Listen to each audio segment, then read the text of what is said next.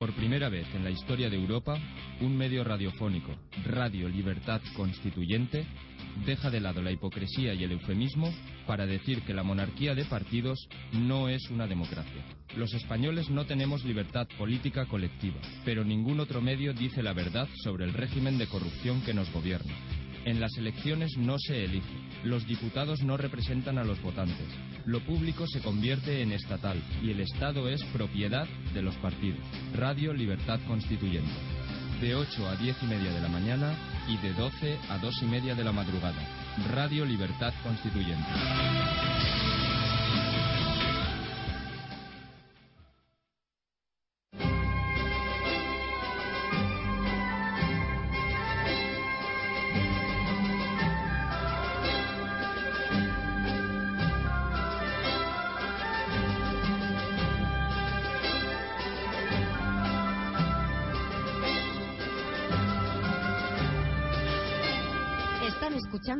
Libertad Constituyente.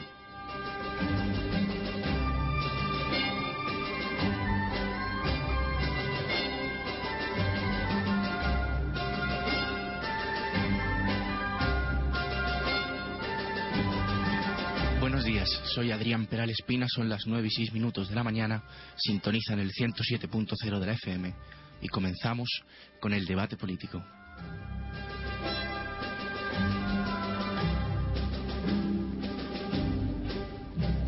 Así describe Ansón en su biografía de Don Juan, el padre del rey, el enfrentamiento entre Don Pedro Sainz Rodríguez y Trevijano.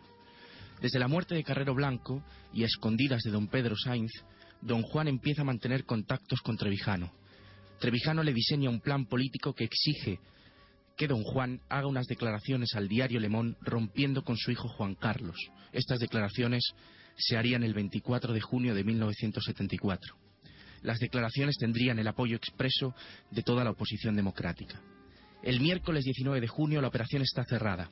Sin embargo, don Juan decide finalmente consultar a don Pedro. Y estalla el temporal. Don Pedro se encoleriza y dice que esas declaraciones son el fin de la monarquía. Trevijano, por su parte, le dice a don Juan, si no firma esas declaraciones, su majestad habrá perdido su última oportunidad de ser rey. Don Juan los reúne a almorzar el jueves 20 de junio para que Trevijano convenza a don Pedro de que haga, de que don Juan haga esas declaraciones a. Saltan chispas. Don Pedro se opone frontalmente. Vocife- vocifera que la unidad dinástica no se puede quebrar y que el proyecto es una locura. Trevijano se le enfrenta y afirma que la lealtad a la monarquía exige hacer esas declaraciones. Don Pedro lee el texto de un discurso que pronunciará don Juan en la cena del día 22 de junio. Trevijano se apoya en una frase del texto y afirma que quien ha escrito eso es un traidor. La palabra nefanda estalla como un explosivo en la habitación. A don Pedro se le encabritan 60 años de lealtad a la corona, con el cuerpo bamboche en temblor, las tres papadas torollas en agitación, las manos balumbas golpeando la mesa, los ojos bravos en incandescencia. Don Pedro se vuelca todo él en un torrente de palabras que se clavan como dagas en la carne de Trevijano. Trevijano se levanta, llama a su coche y con un gesto de desprecio se va. Piensa que ha perdido la batalla. No sabe que no es así. Durante una tarde, durante toda la tarde, don Juan aún cree que debe hacer las declaraciones a Lemón. Buenos días, don Antonio, ¿cómo está? Buenos días, Adrián. Sí, yo leí el libro de y me impresionó primero la exactitud. Luego ya corregiré en el comentario o complementaré esa, eh, esa información. Pero lo que informe es literalmente exacto, esa es la verdad.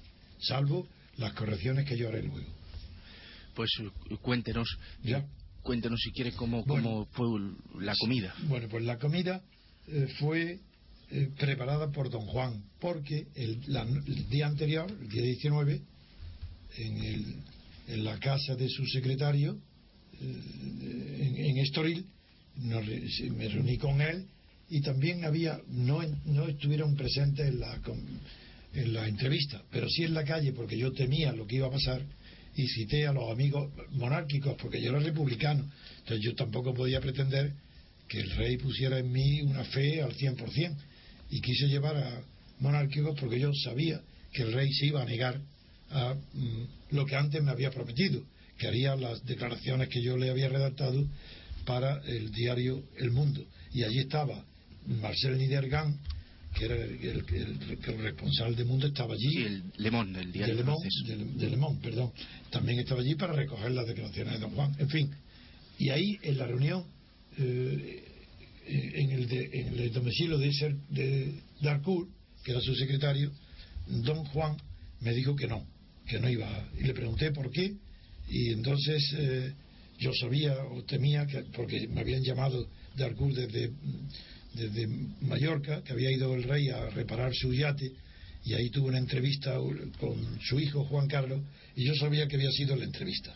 Yo no sabía lo que habían pactado padre e hijo, pero el rey cambió de actitud después de esa entrevista. Me llamó Darcourt para anular la entrevista mía, y yo dije que no, que yo no era un cortesano, que yo la entrevista que tenía con el rey era de carácter político, que había movilizado a todas las fuerzas clandestinas españolas que se oponían a Franco y que no aceptaba de ninguna manera el aplazamiento ni la nulidad de la entrevista y que yo estaría allí el día 24 preparado como había prometido. Y estuve allí, entonces pero me llevé conmigo por precaución tanto a Rafael Cablo Serer como a Javier Vidal, que era casado de la empresa Huarte, estaba casado con una Huarte, como eh, Gabriel Navarro, eh, Rincón de, de Jerez, que eran también monárquicos indiscutibles. Bien, y estaban esperando en la calle por si era necesario que yo les dijera que subiera. Y así sucedió. Que don Juan cuando me dijo que no, yo le pregunté por qué, que si era por su hijo, y dijo que, que no, que no era por eso. Que, no, que no, que estaba solo, que estaba solo, que no, que no había quien lo apoyara, que no. Y le digo, no, entonces porque ha sido por la eh, conversación que ha tenido con su hijo en Mallorca cuando ha ido a arreglar el yate. Y me dice, yo Manfis, yo Manfis de, de Monfils. Yo, yo Manfú de, de Monfils que en francés es una frase despectiva, no demasiado, no ordinaria, pero completamente despectiva, diciendo, me trae sin cuidado mi hijo. Sí. Entonces llamé, por, llamé a los que estaban fuera en la calle, bajé un segundo para que subieran y el rey les repitiera lo mismo que había dicho a mí, porque a mí lo que me dolía es tantísimos monárquicos de buena fe que creían en que don Juan tendría la voluntad y el carácter de oponerse a su hijo, designado por Franco ya sucesor. Y ante ello quise que repitiera, no se atrevía a decirlo, no quería decirlo, y entonces le digo, muy bien, yo diré lo que me ha dicho, y si no dice que no, ya sabéis lo que piensa. Y dije lo que la frase en francés. Ellos Usted le dijo en voz alta para que todos supiesen lo que había dicho don Juan en, soledad. Eso, para que don Juan no tuviera que repetirla. Lo dije, me acaba de decir esto, eh, que a su hijo le importa un bledo, nada. Y ellos, bueno, algunos se echaron a llorar, otros, y todos dijeron que era el final de la monarquía, que don Juan de Oro, ¿no?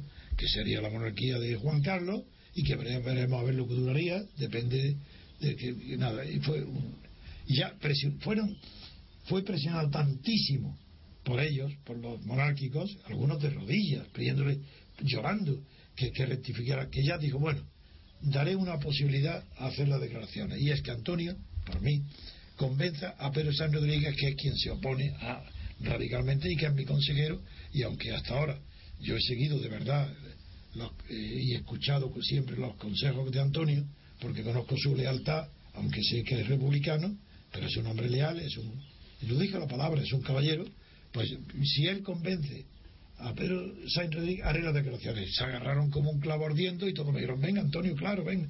Pues claro que sí, entonces acepté y el rey nos invitó a comer él expresamente a don Pedro y a mí en un restaurante de Estoril donde no estaba puerta cerrada porque está rodeado de cristales, con mucha luz.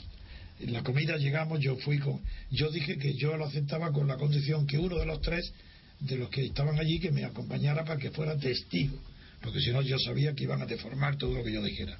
Y, fue Javier Vidal el que vino de testigo. Bien, llegué con Javier Vidal, ya estaba allí don Juan, sentado con don Pedro cuando yo llego, me senté enfrente de don Juan y Javier Vidal enfrente de don Pedro.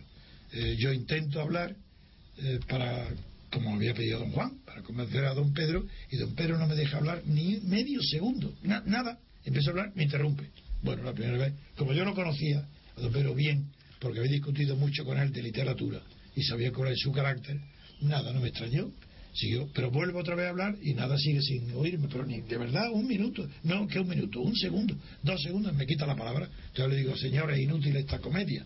Eh, don Pedro no, me dejará hablar, porque él cree que no oyéndome, pues ya me habrá, habrá contestado. Y don Juan le pide a don Pedro que me oiga. Y don Pedro dice, pero ¿cómo? ¿Cómo dice eso, Antonio? Yo, pues claro que el respeto que le tengo, claro que lo escucho, siempre lo he escuchado. Y yo le dije, sí, claro, cuando hablo de literatura, pero de política no. Entonces él sigue, no, no, venga, ven, vamos. Y le digo, le digo a don Juan, si quiere usted traer la prueba, saque su reloj y le aseguro que no me deja ni un minuto. Aunque me está diciendo que no es verdad, no es capaz de oír los argumentos, no puede soportarlo. Entonces, y don, y don Pedro se ríe, dice, no, ¿cómo es? ¿Cómo, cómo dice eso? Pues, pues, digo, porque ya lo verá, venga, pagamos la prueba. Hacemos la prueba y en efecto, no, no medio minuto, ni un cuarto de minuto, ya me estaba interrumpiendo otra vez. Ya, como no me gusta hacer el ridículo, le dije a don Juan, bueno, es inútil, yo ya no lo intento más. Así que nada, que no venga, me doy por derrotado, don Pedro, usted ha triunfado, y entonces don Pedro se adelanta, se sube la, la gafa, que era un gesto suyo muy característico, a la frente, se saca un, dice no si yo no tengo si usted no tiene que hacer ninguna declaración alemán le dice no a mí al señor, a su señor al rey dice no tiene que hacer nada porque yo lo tengo ya todo calculado. Y yo tengo aquí en este papelito que tengo voy a leer en la nomástica mañana en su día en, en su día lo voy a leer y, y ya está. Y, y don Juan me pide por favor que me quede y que, porque yo digo, yo me voy, ya no tiene interés. No, no me iba, digo, hablemos de otra cosa, hablemos, pero no de política, no, eso es imposible. Y dice, bueno, pues escuche por lo menos el discurso que me tiene preparado don Pedro. Digo, muy bien, te acuerdo que lea. Lee don Pedro el discurso y cuando termina, don Juan ansioso me pregunta, ¿qué le parece, Antonio? ¿Qué te parece, Antonio? Y le digo, pues el discurso típico de un traidor. Por poco eh, le da un ataque de apoplejía. A don Pedro era bajito, rechoncho, bueno, se puso rojo como un tomate. ¿Cómo que me está diciendo? Yo, con toda calma, le dije, sí, le estoy diciendo que usted es el traidor de la monarquía. ¿Pero cómo? ¿Pero qué es esto? Le digo, pues, y don Juan, un poco alarmado, ya dice, ¿pero cómo dice eso una cosa tan grave? Digo, ¿me quiere decir por qué? Digo, que vuelva a leer el discurso y yo le diré, ¿dónde está la traición? Vuelve, dice, vuelva a leerlo. Y dominándose la furia, don Pedro vuelve a, a leer y llega una frase donde termina el punto y digo, esa es la traición. Donde decía que el rey, el titular de la corona, es decir, don Juan, tenía que permanecer vigilante para que eh, la, la, monarquía en España no saliera de su, de su sitio histórico, de su destino histórico y de su definición. Vigilante. Y digo, ya está, ¿qué quiere más? Le está designando que usted será el vigilante del rey que será su hijo. Bueno, yo no sabía entonces ya contaré que inmediatamente, digo, además, como yo no puedo comer con traidores, me voy. No fue antes, yo cuando fui, y no me fui solo llamando al coche, yo no iba con coche, fue don, que yo me fui solo, y, no había dado diez pasos y me toca por la espalda, y era don Juan de Borbón, que él sí, me llevó a su coche, un Volkswagen me llevó a casa otra vez de Darcourt, y ahí llorando sobre mi hombro decía que estaba rodeado de traidores, que lo sabía, y que la única, y que su desgracia es que la única persona leal la única persona noble que había conocido en su vida, de, en noble en la vida política, era yo, y que era un republicano. Y ahí me contó cómo su mujer y sus hijos y sus hijas le hacían la vida imposible para que renunciara y, y, abdicara todo en favor de Juan Carlos. Cómo le dejaban la nevera vacía y sin, y sin comer y sin bebidas.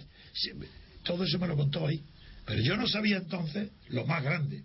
Y es que cuando yo estaba diciendo eso, sin saber que, era de ver, que además de los discursos era un traidor de palabras, ya don Pedro había estado en secreto sin que lo supiera don Juan de Borbón en España y había estado en España preparado por Luis Balta Berner, el presidente del Banco Popular, que era muy amigo mío, y yo, pues, yo, yo no me dijo nada, no lo sabía.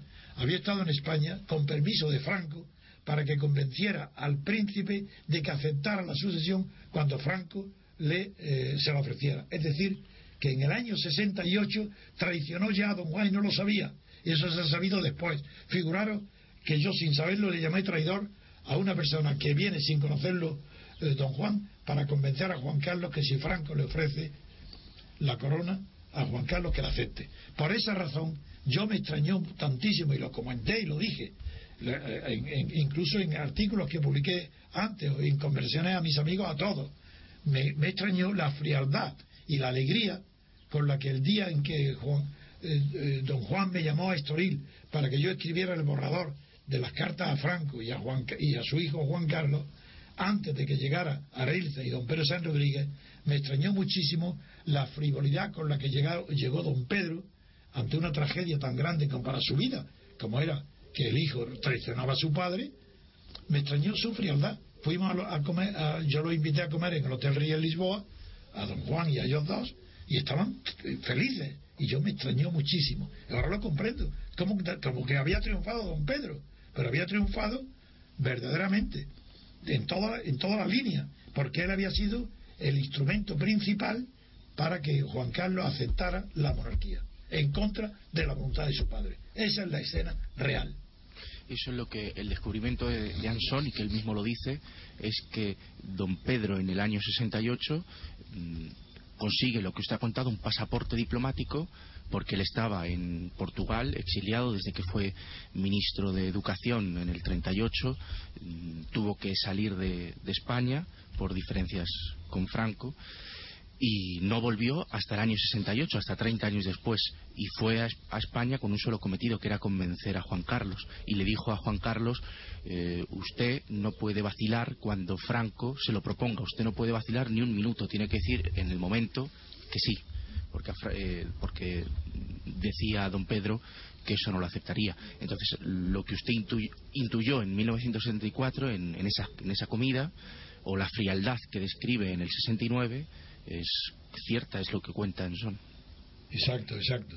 Pero hay algo que cuenta Anson que a mí me sorprendió aún más, que no sé si Adrián eh, tú lo habrás leído, no lo sé. Y es sí, que el, yo, lo lo siguiente, y hay, sí, no, eh, es que lo que cuenta que yo no sabía es que yo me fui de allí derrotado porque yo quería que don Juan eh, hiciera las manifestaciones alemán y todos los partidos de la oposición me estaban esperando en Lisboa, en el Hotel Dis, me estaban esperando todos los partidos eh, de, la, de, la, clandestinidad, empezando por Raúl Tierno, Alejandro Rajan Marcos, incluso Santiago Carrillo, que en Portugal tenía entrada. Y estaban todos esperando para ver si ellos tenían que hacer la respuesta adecuada de apoyo a las declaraciones de Don Juan. Y llegué y les dije que no, que se había arrepentido y que no, que habíamos fracasado. Y ahí, justamente en el Hotel Lis, es cuando dije, pero no hemos fracasado porque estamos unidos por primera vez toda la oposición aquí. Yo propongo ya que de aquí nos vayamos a París para crear lo que entonces, luego se llamó la Junta Democrática en París, ahí fue. Pero yo no sabía lo que eh, luego sucedió. No, lo que sucedió y que ha contado Anson, yo no lo sabía. Si lo puedes contar tú. Sí, pues lo que cuenta es que cuando Trevijano ya pensaba que había perdido la batalla, se va de esa comida, tiene esa conversación que no la cuenta eh, Anson, que acaba de contar don Antonio, pues después de esta situación eh, lo que sucede es que eh, don Juan se mantiene firme toda la tarde en hacer las declaraciones, se niega a recibir a Anson y no, se no, niega... se mantiene firme no, se había arrepentido de haberme dicho a mí que no.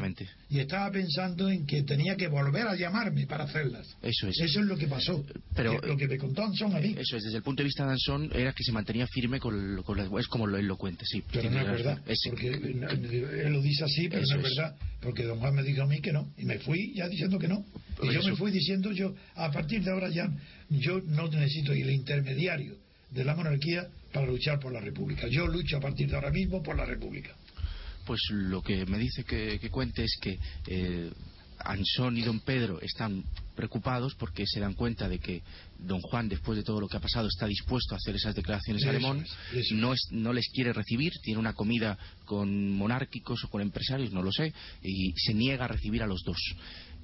Y don Pedro cree que lo único que puede conseguir que don Juan cambie de criterio y no haga las declaraciones a Alemón es Pemán, que ya estaba además muy mayor con Parkinson, entonces cuenta eh, Anson que Pemán viaja de Jerez a Madrid, coge un vuelo de Madrid a Estoril, solo muy con ochenta y tantos años, enfermo de Parkinson, solo para decirle a don Juan que no haga las declaraciones. Y lo que narra es que al eh, interrumpe esa comida o una reunión que tenía con una el cena. rey, una cena, sí, y, y, que incluso Pemán tropieza y don Juan le agarra para no caerse y le dice, eh, su majestad no puede hacer esas declaraciones, no puede hacerlas. Y mmm, don Juan ahí le dice que reflexionará. Y después le tira los papeles eh, con las don declaraciones. Juan, don Juan, a, tira, don Juan le tira los papeles al en, suelo. Eso es, a Anson y le dice, ahí tenéis vuestras declaraciones, no las haré. Exacto. Y, y bueno, pues no lo sabía. la conclusión que saca Anson es, dice, si no llega a ser por Pemán, el joven, el joven notario hubiera derrotado al viejo zorro monárquico. claro, porque usted era 30 años más joven que don Pedro, por lo menos. No, y, y, además yo con mi relación con él era muy buena, era cordial, pero yo no sabía. Es más, entonces recordé que la primera vez que Juan Carlos tiene la debilidad, el desliz, de, en una él, después del nacimiento de su hijo Felipe y de haber asistido aquí eh, don Juan a su bautizo y de haber organizado yo todas las visitas que tuvo don Juan de Borbón, el padre, en la zarzuela. Cuando ya se fueron me invitó a comer Juan Carlos y yo solos en, la, zarzuela. Y ahí, ya estando en los postres, Juan Carlos lo he contado otra vez, me pidió que yo averiguara si Eugenio, que era el, secretario de la oficina de Estoril, estaba de parte de su padre, de parte suya. Y como yo eso nunca le había dicho en mi presencia, ni le había oído eso nunca, se decía que era posible, pero no. Entonces cuando me dijo eso, me quedé y como siempre le he hablado con la misma franqueza, le dije, mira, tú tienes mucho el hablado de tú, porque yo él me conoció como si yo fuera mexicano y corredor de automóviles de carrera, le hablaba de tú y yo siguió hablándole de tú. Bueno, le dije, no, tú tienes muchos cortesanos para que te hagan ese favor. Yo no lo haré porque es indigno y no lo podré hacer. Pero, en, pero lo que me has dicho es tan grave que yo de aquí me voy ahora mismo. Y, llamaré a tu padre por teléfono para decirle que voy inmediatamente a Estoril a contarle lo que me acabas de decir. Y me fui. Entonces llamé a don Juan, me fui, y lo que voy a contar porque se refiere a don Pedro. Me citó don Juan en el Hotel Palacio que hay en, abajo en Estoril, un hotel pequeño pero muy agradable, que tiene un bar y me citó en el bar. Cuando llego yo, en el, claro, siempre iba con coches muy rápido, pues llegué, a pesar de la distancia, llegué bastante rápido y llegué, estaban ya allí, pero yo llegué a tiempo. A las nueve y media de la noche por era. Y el y cuento, estaba eh, don Juan y don Pedro, cuento literalmente lo que me ha dicho el, el príncipe Juan Carlos. Y subiéndose las gafas, como siempre hacía, cuando una cosa le emocionaba, decía, ah, pues si el príncipe dijo, no, me parece que no estoy muy seguro, creo que dijo si el principito, si el principito dice que traiciona a su padre y ya está pensando en que se, se ha dicho eso, a partir de ahora yo ya no le llamaré su alteza, a partir de ahora le llamaré su bajeza. Bueno, y con eso creo yo que había arreglado el tema. Pues bien, figuraron, este hombre que decía eso estaba ya preparando que si era nombrado Juan Carlos sucesor, que aceptara. Ese hombre, esa doblez que se considera normal en los políticos, esa doblez de un católico monárquico, esa falta de palabra, esa falta de sentido del honor, ese espíritu de traición, es el que rodeó permanentemente a don Juan de Borbón. De hecho, cuentan son en el año, que en el año 66 eh, hay un momento en el que don Juan ve en Juan Carlos una doblez y cree que, en fin, que su hijo le va a traicionar. Entonces dice, os he reunido esta, esta noche a vosotros, que tenéis toda mi confianza para explicaros algo que ya conocéis. Esto, don Juan, supongo que a su gabinete, a su secretariado. El príncipe ha salido hoy de mi autoridad y ha desobedecido una orden mía. Debo decir que ya tiene 28 años y en muchas ocasiones su criterio no coincide con el que yo tengo. Bueno, entonces... Eh, Eso es verdad porque yo me lo contó don Juan, pero no en la fecha esa no eso fue después de los informes que, que yo le había transmitido, no sé si, no me acuerdo exactamente si un año después, pero fue posterior. Pero es verdad, lo que cuenta acción, pero la fecha no. Por lo menos lo que me dijo mi don Juan. No lo sé. El caso es que don Pedro, cuando ve que todo el mundo está de acuerdo en, en hacer algún tipo de represalia con Juan Carlos por que se hubiese salido de su autoridad, don Pedro, aquí cuentan son, que tiene un, discurso brillante y le dice, eh, le dice, ah, de manera que es vuestra majestad piensa que es tan alto, tan guapo y tan listo que todo lo sabe y los demás somos unos percebes incapaces de prever las cosas más elementales. Pues no, no es así. Hay algunos menos listos que vuestra majestad que teníamos todo esto previsto desde la entrevista del Azor.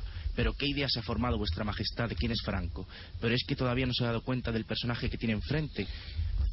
Yo, la verdad eso no lo creo, lo cuenta lo cuenta Anson y me parece bien. Anson es un escritor literario, tiene fantasía, tiene y escribe bien, pero yo no me imagino eh, a don Pedro pronunciando ese discurso.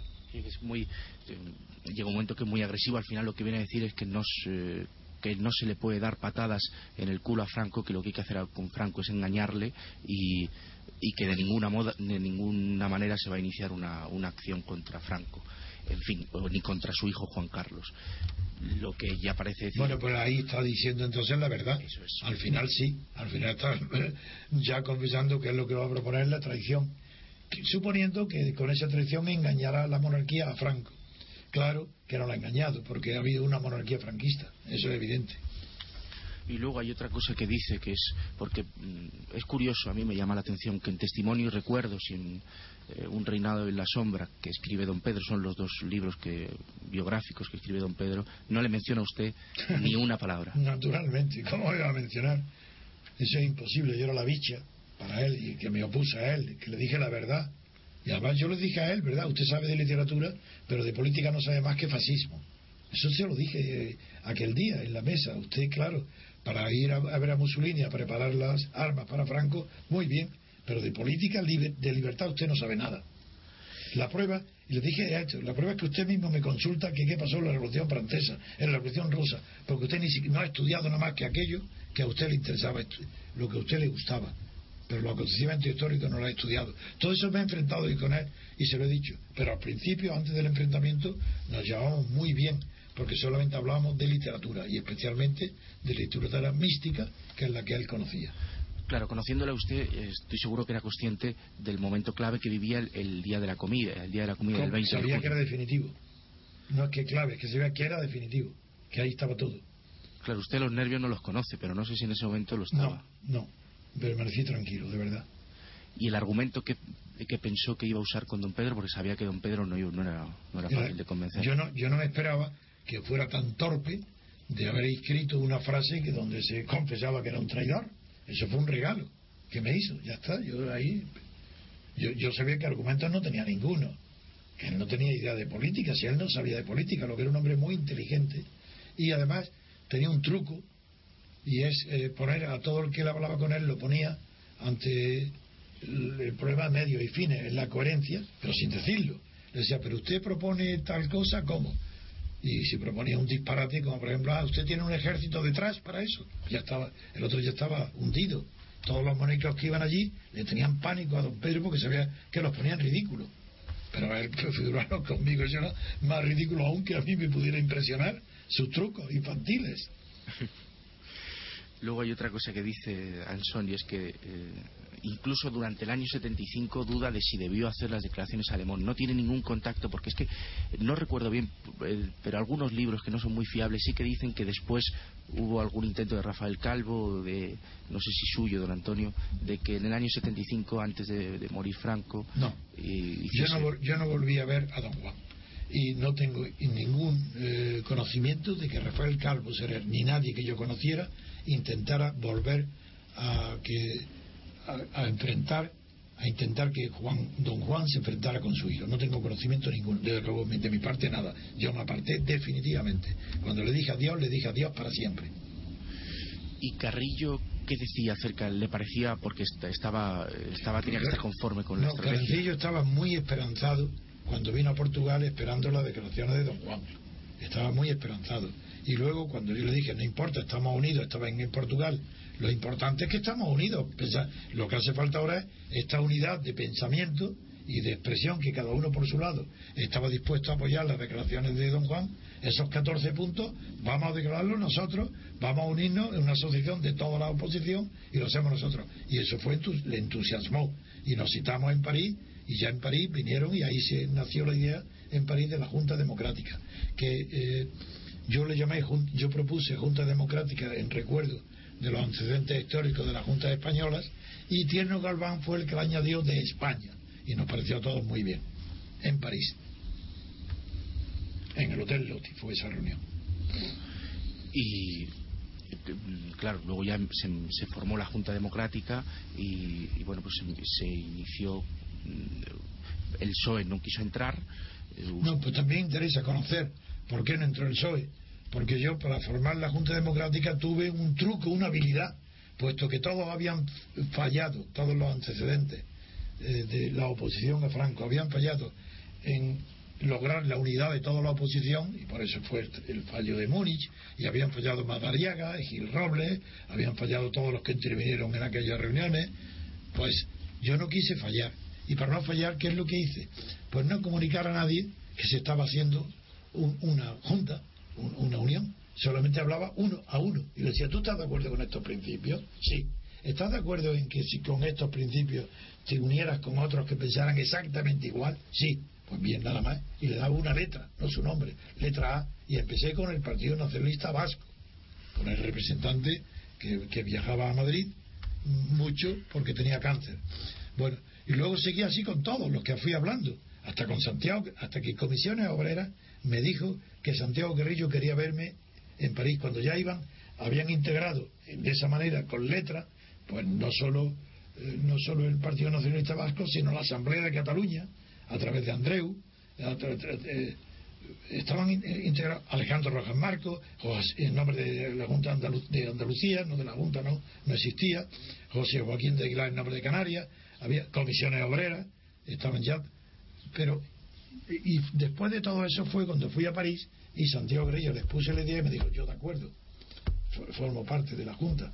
Entonces todo eso lo hice después para obtener las declaraciones antes de la Junta, para que cada uno, si don Juan hacía esas mismas 14 principios, ellos lo apoyaban. Y cuando don Juan fracasó, me fue fácil llamar a todos, vamos a París, fueron todos, y hacemos la Junta Democrática. Eh, claro, porque don Juan se lo pidió, don Juan le pidió... Eh, ah, es que don Juan me dijo que no haría la declaración de Le si no estaba apoyado por toda la oposición democrática. y yo acepté ese desafío y lo logré usted puso de acuerdo a todo el mundo sí. y, y todo está a espaldas de don Pedro, claro, si se entera don Pedro de lo que está sucediendo. y, a Reisa y los monárquicos, eso lo hacía todo en secreto. No sabía nadie, ni los, y Franco, figúrate. No, pero yo sabía guardar muy bien, yo sabía actuar muy bien en la clandestinidad. Tenía de verdad eh, especial habilidad para no ser descubierto ni y hacer todas las acciones clandestinas y que no se enterara nadie. ¿Tenía usted alguien, alguien que le, algún secretario, alguien que le ayudaba? ¿Estaba solo? No, si llego a tener un secretario ya no, ya seguro que había un punto flaco donde lo hacía todo solo y personalmente. Ni en, el, ni en su despacho, supongo que Ni en mi despacho, ni tomaba notas. Por eso no tengo notas, porque yo tenía que ser continuo, tenía que tener toda clase de precauciones. Yo por eso tengo tantísima vida política y no tengo notas tomadas porque era clandestina. Y yo no quería dejar notas ni siquiera en mi casa ninguna parte. Porque si no sabía que sería abortado y derrotado. ¿Y, su familia sufría, don Antonio? Porque en esa situación. Eh, la única que. Bueno, mi mujer sí. Eh, mi mujer es francesa, pero sufría, pero tenía mucha preparación política, mucha cultura política. Por ejemplo, no sufrió y le encantó, ha sido la época donde más unida estaba conmigo en la política, le encantó que yo hiciera solo la independencia de Guinea. Eso le encantó, porque venían a, casa, la conocían todos a ella, venían a, entregarme los discursos, y lo siguió muy de cerca, los leía los discursos que yo preparaba, y siempre me dijo que los que más le han gustado siempre de todos mis libros y discursos eran los que hacía, los que ponía en boca de los guineanos. Pero luego en lo demás sí tenía miedo, pero sabía que era inútil, que yo no, que no podría disuadirme. Mis hijos eran pequeños y no. Bueno, cuento una anécdota graciosísima de mi hijo mayor Pablo, que estaba en el liceo francés cuando la independencia de Guinea, no cuando la difamación mía sobre la independencia de Guinea. Y eh, en una clase francés llegó tarde y en medio de ese ambiente de difamación sobre mí le pregunta al profesor, pero señor Trevijano, don Pablo, ¿por qué viene usted tan tarde? Le dice, perdone, es que vengo de Guinea. Entonces eso me di cuenta que mi hijo tenía un enorme valor y una ironía que estaba por encima de lo común desde luego. No, hay que tener valor para en ese momento decir, decir eso, con el ambiente. No, pero eso tuvo que ser muy doloroso, entiendo, don Antonio. Para mi mujer sí, y todavía no lo he olvidado. Por ejemplo, el otro día, eh, por primera vez, después de haberme difamado hace tanto tiempo, Juan de Goiti solo, eh, habló con Federico, no sé por qué, son amigos, y le dijo que estaba equivocado, que no había sabido, le contó que Amnistía Internacional mismo me pidió perdón y publicó que era falso todo lo que se había dicho de mi Guinea, y como él me difamó en el país, sumándose a lo que se decía, que yo redactaba sentencias de muerte en Guinea y que era el dueño de toda Guinea, pues tonterías de ese tipo, pues él le dijo que publicara en nuestro diario, en la radio, la admiración y respeto que sentía por mí. Cuando se lo trasladé a mi mujer, vi que eso le sigue produciendo una enorme alegría. Ella lo que más ha sufrido ha sido con mi difamación, más que con los peligros que corría, porque sabía que eso era inevitable, que no lo podía evitar. Pero ella sufrió muchísimo con mi difamación. No se guarda usted nada, don Antonio. ¿En qué sentido?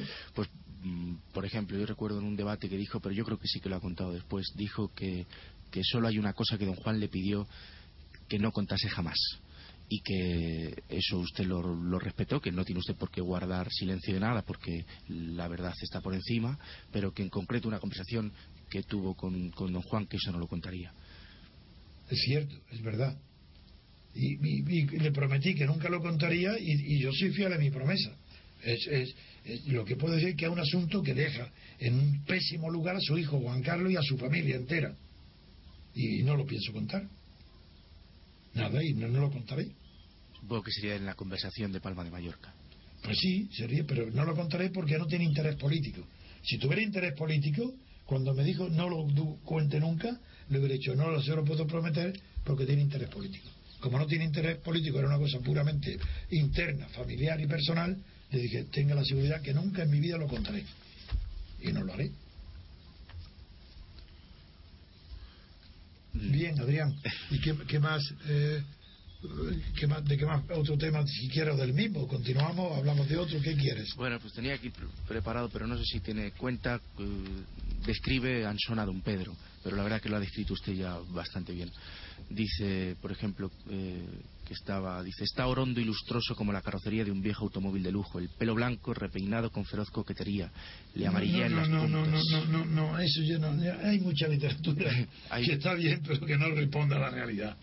ni era pelo blanco del todo, ni, ni, ni, no, no, eso no. Que era oriundo, sí, pero era un, era un tipo bajito, muy feo, que no tiene interés ninguno. Físicamente era casi un sapo. Eso no, no. Dice, es un conversador formidable. Eso es verdad. Pero bueno, dejaba hablar un conversador formidable el que deja hablar. Él era formidable como soliloquio, para dejarlo hablar a él, que no se cansaba nunca ni daba la palabra a nadie. Pues supongo que no le dejaría usted hablar porque tenía usted 30 años menos. Y si, si estuviese usted ahora, no sé respeto, Me tenía respeto literario, aunque yo no era especialista en literatura. Pero además lo dijo a Ramón Padilla, que era una persona excelente, que tenía de europea, y que me tenía muchísimo afecto a mí y que era secretario de don Juan, don Pedro le dijo a Ramón Padilla, según me dijo Ramón Padilla, dice, es que de todo lo que viene de, de España, lo único que yo disfruto es cuando viene Trevijano, porque es con el único que puedo hablar de tú a tú, dijo él. Pero de tú, y cuando me lo dijo Ramón Padilla, digo, eso no sé cómo se lo he dicho, porque de tú a tú no hablaría de mística, porque ahí eso me dice, no, no, no, no, se reía, dice, de mística no habló. Pero, eso es una anécdota, quiere decir que me respetaba, don Pedro y luego decía, por ejemplo, se adhiere a su conversación, el, no, perdone, dice, bueno, debería decir que decía muchos tacos mientras hablaba y que el taco se adhería a su conversación continuamente. Es, verdad. Y que no, les, que no le sonaba, eh, que no le sonaba forzado, como esta gente que cuando habla y dice tacos parece que... Ah, no, él los tacos los decía con naturalidad, es verdad. A mí me cuesta trabajo, don Antonio, creer que Mm, que don Pedro no le dejase usted. Quiero decir, claro que le creo, como no le voy a creer, pero quiero decir que conociéndole a usted eh, es difícil pensar que don Pedro le acallase hasta el punto de que usted no, no, pudiese, no pudiese decir. Claro, porque yo tenía educación y como si iba que era inútil, a mí no me calla. Yo no, nunca lo tomé como un enfrentamiento personal. Él no quería que don Juan escuchara mis argumentos, ni él quería escuchar mis argumentos, porque no tenía respuesta, eso lo sabía. Entonces, ¿para qué voy yo a enfrentarme verbalmente con él si sé que don Juan lo sigue a él y que ya ha vencido? ¿Para qué me voy? Digo, me voy. Usted es un traidor y me voy. Pues el insulto de decirle usted es un traidor es infinitamente un discurso muy superior a todo lo que yo podía haber dicho de él. No, yo estaba tranquilo. Yo, para mí lo derroté como persona y me fui. Que, que don Juan eh, no cumpliera su palabra con Lemón, muy bien. Yo tampoco era garantía de que cumpliría su palabra me lo había prometido, allí estaba demostrado ante testigos que era verdad la promesa, allí estaba todo acreditado que era verdad lo que yo decía, y si no cumple su palabra, pues ya eso no es asunto mío. Y a, y a don Pedro yo no quería derrotarlo en sus argumentos porque no tenía argumentos. Si su discurso era ridículo, si ese eso, que, que el seducir a, la, a don Juan al papel de sereno de su hijo, de vigilante. Pues eso es ridículo. Yo no, yo no tuve nunca conciencia de que don Pedro me callara, al contrario, yo tenía conciencia de mi absoluta superioridad moral e intelectual sobre don Pedro. Nunca lo consideré superior a mí en ningún terreno. Sí es verdad que lo reconocí superior en la mística porque había estudiado 30 años de su vida y yo había leído, pues no sé, pues aparte de Santa Teresa y, y, a San Juan de la Cruz, pues al maestro Eckhart y a algunos, y a Bohme y a algunos místicos alemanes, pero poco, muy poco. Comparado con él, yo era nada. Claro, es que en el fondo, en esa discusión, don Antonio, era imposible que don Pedro cambiase de parecer. Era lo que él llevaba diseñando mucho tiempo. Él estaba encantado con que Juan Carlos aceptase el nombramiento. pero si habéis venido a España, nada menos que con permiso de Franco, para competir. A, ¿cómo, ¿Cómo iba yo a, derribar ese muro? Eso era imposible. Hubiera hecho lo que hubiera hecho. Sí, era, imposible. Sí. Había que haberle pegado un tiro. Exactamente, eso no que había más que eso, imposible. o, asesinarlo, nada. Y, y es más, yo me fui convencido que don Juan estaba entregado en sus manos. Por, eso para mí ha sido una sorpresa enorme lo que cuentan son que don Juan después consideró que yo había triunfado y que mis argumentos eran válidos y que don Pedro no tenía argumento ninguno más que la traición. Y de luego cuando me dice don Juan, llorando de verdad, con lágrimas saltadas, abrazado cuando me despido, diciendo que estaba solo y que, y que, y que él sabía que estaba rodeado de traidores, eso vi su desprecio por don Pedro. Eso es cierto. Se refería a don Pedro, que, que había confiado en él y descubría al final que era un traidor. Y para mí eso era suficiente, ya está. Bueno, muy bien. Que me derrotaba la traición. Bueno, que me derrotaba que yo no podía dominar la voluntad de Juan, del rey dinástico. Bueno, y, eso no es culpa mía. Pero yo hice las obras, la hice bien. La obra política la hice bien. También, como hice la obra siguiente por, por la Junta Democrática, yo ahí vencí. Que luego me traicionaran todos, empezando por Santiago Carrillo. ¿Y qué culpa tengo yo de eso? Que sean traidores. Pero yo preparé todo el escenario para el triunfo de la democracia, para la ruptura del franquismo por medio de la libertad política. ¿Y qué culpa tengo yo? Que yo, sí, hubiera sido yo un iluso si hubiera pensado que Felipe González o el Partido Socialista iban a romper con, el franquismo. Eso es imposible. Pero eso yo nunca estuve engañado ni medio día, ni media hora, ni medio minuto. Yo el engaño lo padecí con Santiago Carrillo nada más. Ni siquiera de comisiones obreras, porque comisiones obreras le pedía la función que luego más o menos pudo cumplir durante algún tiempo, después ya también se desvió. Pero de Santiago yo no podía concebir, lo he repetido, que un partido comunista con tantísimas víctimas, eh, unos fusilados, otros en las cárceles, tantas difamaciones, tanta, tantísima sufrimiento y dolor, pudiera ser traicionado por Santiago Guerrillo con solo visitar, pisar la alfombra roja del despacho de Suárez. Eso no lo podía yo imaginar. en efecto, fui un ingenuo. Pues lo confieso, sí, señor, es verdad. Me engañó Santiago Guerrillo. Nada más. Don Antonio, usted conoció a don Juan, supongo que por Rafael Calvo Serer, sí, recordar, ¿no? Sí. Así fue como... Porque Así lo conocí, sí. Sin estar en ese ambiente, claro, llama la atención. Yo en el ambiente monárquico nunca estuve, ni, ni, ni, entonces, ni en ninguna época, ni después. Por ejemplo, al, conocer mi existencia, los círculos monárquicos que estaban en Madrid representados por el vizconde de Camazo, me recuerdo una asociación que se llama Amigos de Maestu, eh, los Lucas de Tena, los hablo de los padres Ignacio. Me llamaron todos enseguida, nada más que conocer mi presencia allí para ofrecerme todo secretario general de todos los partidos. Yo rechacé todo. Yo dije, yo no soy monárquico, yo quiero ayudar a la caída de Franco. Y para eso es necesario contar con los monárquicos y con don Juan. Y por eso estoy dispuesto a colaborar y ayudar. Pero yo no soy monárquico. Por eso también rechacé que el propio don Juan llegó a estar tan impresionado que antes de nombrar, por mi actuación, que antes de nombrar secretario del Consejo Privado a José María Areilza, quiso nombrarme a mí. Y yo dije, no, no, eso es imposible. Entonces, cuando, entonces me dijo, bueno, si no puedes ser tú el secretario ni organizar mi consejo, por lo menos proponme el nombre de consejeros que sean leales, que no me vayan a traicionar. Y entonces le nombré a José Muñoz Seca, a Luis Usía, conde de los Betanes, a Javier eh, eh, Rincón, a Javier Vidal, le nombré a cuatro o cinco personas que yo creía, porque las conocía directamente, que estarían a favor de, de, Juan Carlos, no, perdón, a favor de don Juan y que no apoyarían la traición de Juan Carlos. Y lo nombró a todos consejeros. Pero yo nunca acepté, pero eso no quiere decir que yo no tuviera contactos muy frecuentes con los círculos monárquicos antifranquistas. En cuanto sospechaba que no había antifranquismo, me retiraba en el acto.